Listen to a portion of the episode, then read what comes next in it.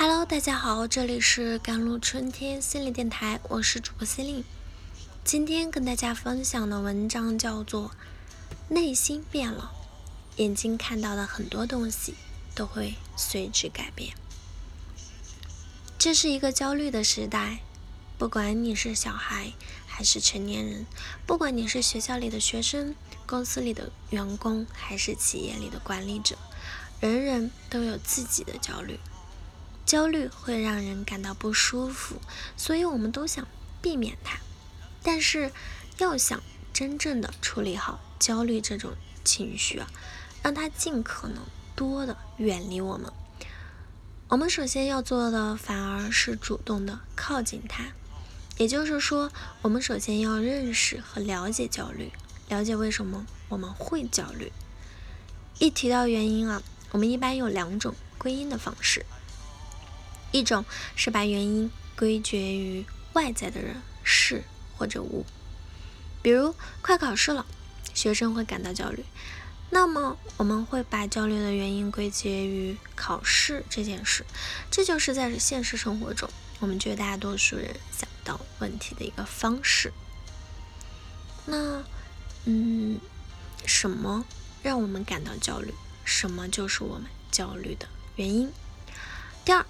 另一种是把原因归于自己的内心，以为是自己某种看待问题的方式出现了偏差，也就是认知行为理论里所说的，重要的不是发生的事情，而是我们对所发生的事情的看法。这种思考会耗费你的脑细胞，甚至还会将问题的源头指向自己，既费力又容易让人痛快。但在心理学家来看，嗯，这样的方式恰恰是改变自己的认知、缓解焦虑最有效的一个途径。所以这里我们就和大家一起来看一下，有哪些内在的原因导致我们产生了焦虑的情绪。第三点就是无能为力，焦虑是对将来要发生的事情的恐惧。一般来说，这个将要发生的事是那些有难度的，会给我们带来很大压力的事情。但是这些并不一定都会让我们感到焦虑，只有那些我们感到无能为力、不能应对的事，才会引起焦虑。当无力感袭来，你会对自己心存怀疑，内心独白充满了“我不能”“我没有”“我不是”开头的句子。然而，认为自己是一个糟糕的人。面对这样的焦虑，你需要提醒自己的是，要提高针对这类事情的做事能力的技巧。当自己有足够的能力和胜任力的时候，焦虑的情绪自然会缓解。第四点就是没有安全感。关于焦虑，曾经有这样的一个公式：焦虑等于关切加危险。安全感是我们每个人都很看重的一种心理需求，也就是说，它是我们都很关切的。所以，一旦感觉到不安全，我们就会感到焦虑啊。有时候，这种不安全感来自于外部，就像这次新冠疫情，面对这种外在病毒的威胁，人人都会没有安全感，这是一种正常的反应。但是也有一些情况，我们没有安全感，并不是因为外部，而是因为自己的内心。比如，有的人虽然他们的伴侣对自己一直很专一和忠诚，但是他们依然不放心，总认为对方有可能会出轨，于是经常通过查看手机、不断的盘问和审查等方式来减轻自己的不安全感。但是这样做的后果，只会导致两个人的不信任和矛盾，从而进一步加深了这种不安全感。面对这样的焦虑，你需要明白的是，有的安全感需要别人来给予，但更多的时候安全感是需要我们自己给自己的。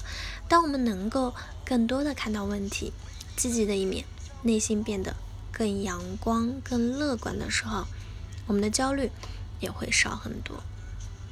第五就是追求完美啊，焦虑是一种常常伴随着担忧啊、不安和恐慌的情绪。